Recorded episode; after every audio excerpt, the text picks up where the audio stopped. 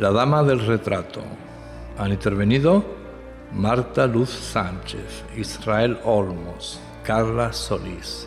Es una producción de radiobrujas.com sobre una idea original de Druida, libreto y guion, producción de Druida. radiobrujas.com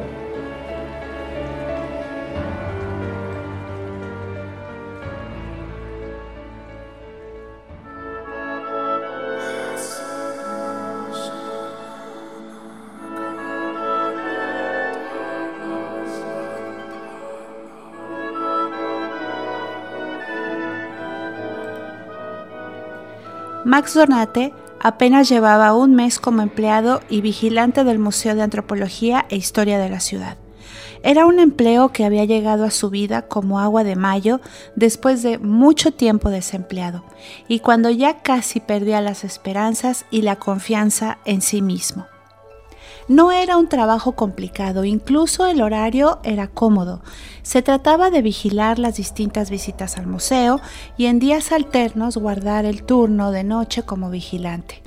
Era un edificio donde todo estaba vigilado por cámaras y los más sofisticados sistemas de seguridad. Pinturas, esculturas, manuscritos y documentos todo lo que había sido importante para la historia de la ciudad en los últimos siglos estaba allí. Cualquiera podría decir que era una colección de pinturas bastante pueblerina que solo exaltaba a los pintores locales, pero lo cierto es que entre ellos habían firmas muy buenas cuyas obras se exponían también en los museos más importantes del país. Los hechos extraños comenzaron justo al mes. Ese día Max hacía su ronda como era costumbre entre los visitantes. No habían pasado las 12 del mediodía cuando entre ellos una mujer llamó poderosamente su atención. Había jurado que había visto esa mujer en otra parte. No tendría más allá de 30 años, el pelo recogido en un pañuelo azul turquesa y la mirada perdida. Vagaba por la sala de los pintores costumbristas. En concreto, se detenía en los acuarelistas del siglo XIX y tras mirar y analizar la pintura con gesto experto, volvía a recorrer la misma sala en círculo pasaba desapercibida al resto de los visitantes e incluso parecía ajena a la sorpresa que causaba en Max, que seguía preguntándose dónde había visto a aquella mujer, dónde la había encontrado antes hasta que un gesto de sorpresa acudió a su cara. Dios santo, es la dama del retrato de la tercera planta. Subió corriendo las escaleras hasta el tercer piso, hasta llegar a la pequeña sala donde se exhibía el retrato. Cuando llegó no pudo contener el asombro. Ahí estaba el retrato de la dama, tal y como lo había visto. Pero lo más sorprendente ocurrió en un efecto óptico por el que la dama del retrato lo miró y agachó la cabeza. Cuando bajó de nuevo para localizar a la protagonista de su asombro, ya había desaparecido.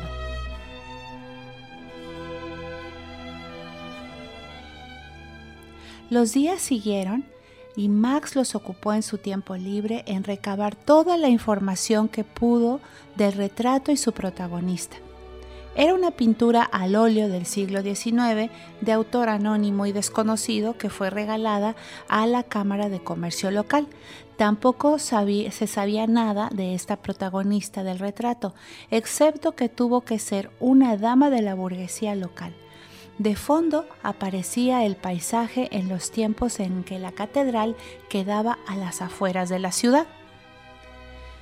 Así pasaron los días sin que nada extraño volviera a suceder, excepto la primera noche que le tocó cubrir el turno de vigilancia. Radio Brujas. No podía evitar la atracción sobre la misma pintura y en esta ocasión la piel se le erizó por completo. Fue justo a las 12 de la noche y cuando el reloj del péndulo señalaba la hora, el retrato estaba en su sitio. Un marco labrado dorado de aproximadamente un metro 70 centímetros, pero vacío. sin su protagonista. En su lugar, el paisaje esmerado y elaborado, solo había fondo en aquella pintura. Tomó su teléfono para captar una prueba de aquel espeluznante suceso cuando lo ocurrido aún heló mucho más su sangre. Desde su espalda, una voz femenina le dijo, Disculpe, no creo que pueda hacer eso. Está prohibido tomar fotografías de las obras. Max, aterrorizado, giró la cabeza esperando encontrar lo que ya suponía, como la dama del retrato le hablaba. Era tal como la había imaginado mil veces. Se sentía torpe, apabullado, tenía mil preguntas, pero solo le salió un tímido. Tiene razón. Disculpe. No quise incomodarlo.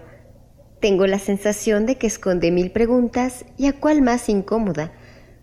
En todos estos días pude observarlo. Ya sabe cómo es el tiempo aquí. No hay nada interesante que hacer excepto observar lo que ustedes llaman realidad. Mm, no entiendo. No sé qué quiere decir. Sí entiende, solo que una mezcla de miedo y extrañeza ahora mismo lo gobierna. Mejor desaparezco entre las salas del museo y si gusta, cuando se tranquilice tendremos una charla. No, por favor, no se marche. De acuerdo. También sé que estos días estuvo indagando, buscando en mi historia y no encontrará nada. Quizás le arrojará más luces haber charlado con el anterior vigilante. El viejo Eusebio. Pero falleció, como sabe, hace algunos meses. Y justo cuando casi se iba a jubilar. Él y yo compartimos largas noches y silencios justo sentados en ese banco de la esquina. Eusebio conocía lo mucho que me incomodaban los interrogatorios y preguntas. Comprendo. Acabo de captarla en directa. No haré preguntas. Max poco a poco iba recuperando el tono y color de su cara, pero no dejaba de mirar el semblante y los ojos de la dama. Estaban llenos de vida, solo que tenían algo extraño, algo que no acertaba a explicar. Intentaré calmar su curiosidad contando que fui una de las damas principales de esta ciudad, esposa de un médico famoso, quien sostenía amores furtivos con un mozo de caballerizas. Justo en este edificio donde nos encontramos, en aquella época solo habían caballerizas. Aún puedo sentir el olor a estiércol de caballo y el sonido de los carruajes que aquí se guardaban. Creo que comprendo, al menos voy entendiendo. He leído mucho sobre casos parecidos y todos están relacionados con una muerte violenta. Mm, deje que adivine.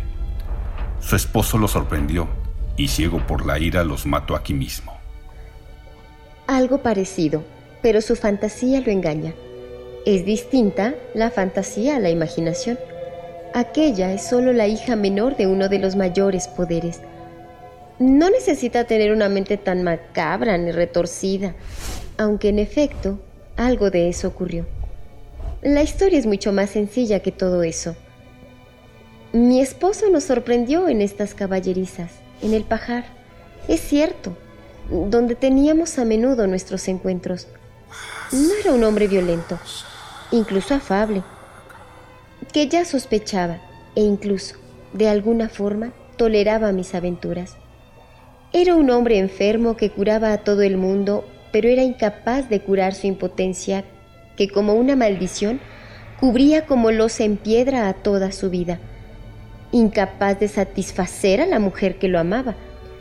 Yo había padecido de niña unas fiebres reumáticas que habían debilitado mi corazón y mi salud, motivo por el que él siempre me cuidaba, mimaba. Me amaba profundamente y yo de alguna forma le tenía bastante cariño. Buena prueba es este retrato que apenas después de mi muerte encargó al mejor retratista de la comarca, quien tomó apuntes justo en mi lecho de muerte, solo que su maestría le dio vida a mis ojos.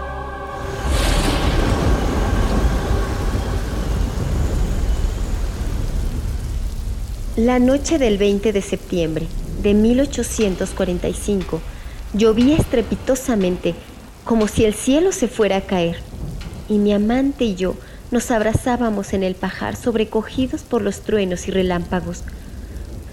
Ajenos por completo a la preocupación de mi esposo, que sin pretenderlo irrumpió en la escena con un candil en la mano sorprendiéndonos desnudos y abrazados. No pude evitarlo, y de la impresión, mi débil y enfermo corazón sufrió un colapso. Y aquí mismo quedé muerta, sin vida, sin que nadie pudiera hacer nada.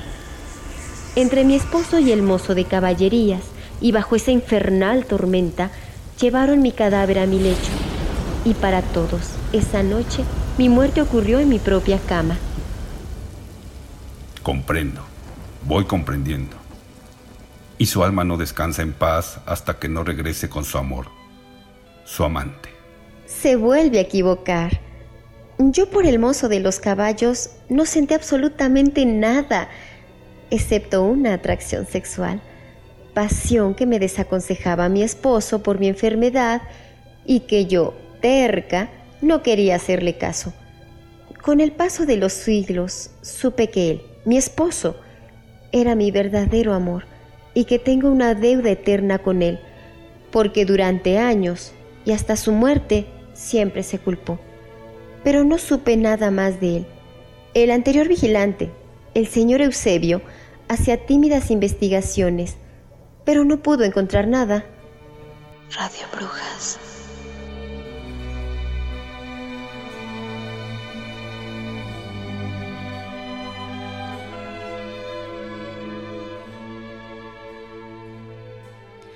Cuando la dama terminó su espeluznante relato, los primeros rayos del sol alcanzaban la amanecida sobre los ventanales del museo y estaba próxima la llegada del relevo del otro vigilante.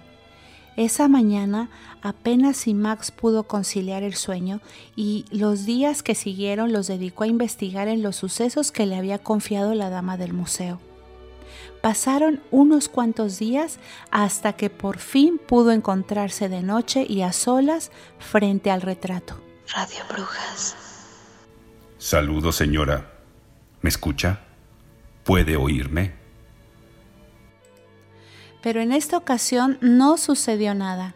Realmente Max se sintió bastante tonto hablándole al retrato.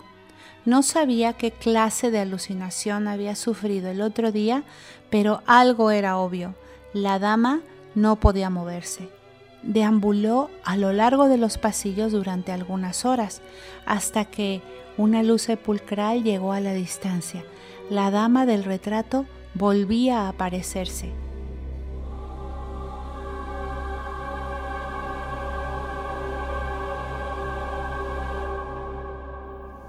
En su naturaleza terrenal debe aprender algo. Paciencia. Nada ocurre como un automatismo y de forma veloz. ¿Qué es eso tan importante que tiene que decirme? Estuve hablándole y hablándole durante horas y no me hizo caso. El vigilante anterior no era tan torpe como creíamos. Hablé con su sobrina y me entregó un cuaderno donde guardaba muchas notas, especialmente porque antes de morir se lo confió a ella con la súplica de que algún día alguien del museo acudiría a pedirlo.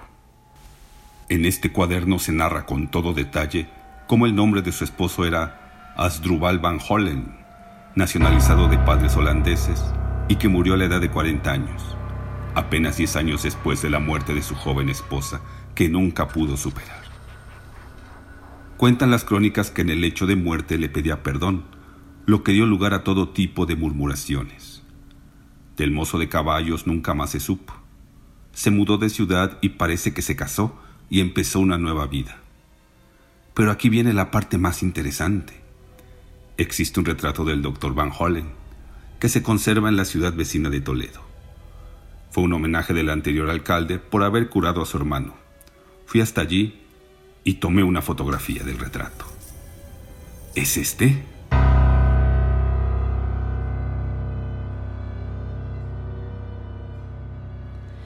La dama entonces abrió los ojos que parecían salirse de las cuencas y bañó de una luz blanquecina toda la estancia.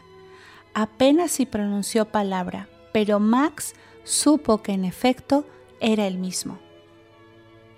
No le resultó en absoluto extraño al director del museo la petición de Max para que el Museo de Toledo se diera en exhibición el retrato del Dr. Van Hollen, especialmente extraña porque ya el anterior vigilante del museo lo había solicitado en numerosas ocasiones, solo que esta vez algo insólito había sucedido.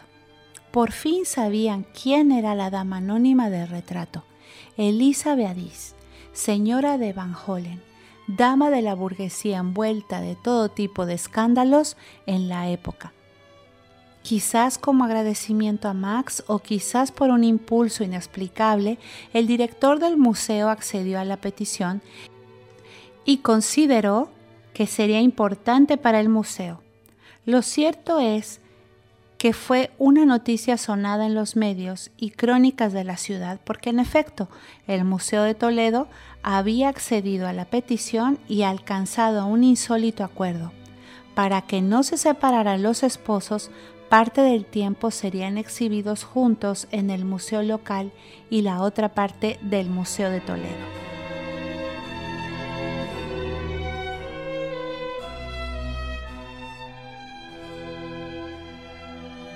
El día de la inauguración de la muestra y cuando fueron colocados los esposos juntos, una de las peores lluvias que se recuerdan cayó sobre la ciudad.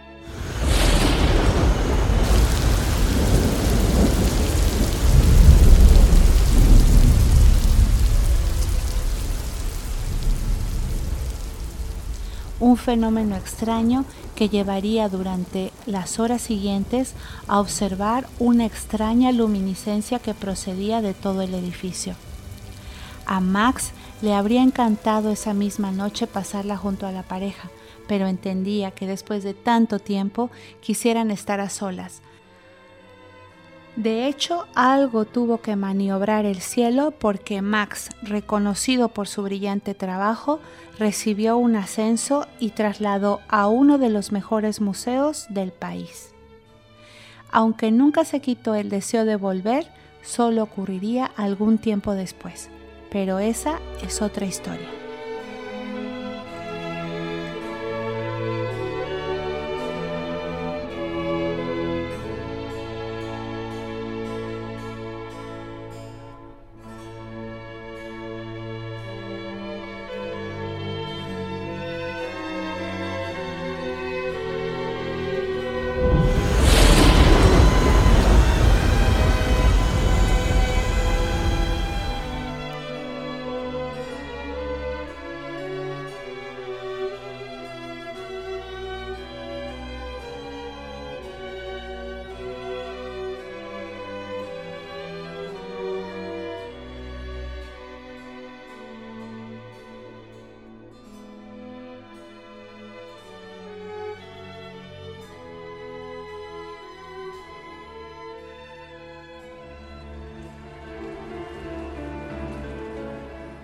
La Dama del Retrato. Han intervenido Marta Luz Sánchez, Israel Olmos, Carla Solís. Es una producción de radiobrujas.com sobre una idea original de Druida, libreto y guion, producción de Druida. radiobrujas.com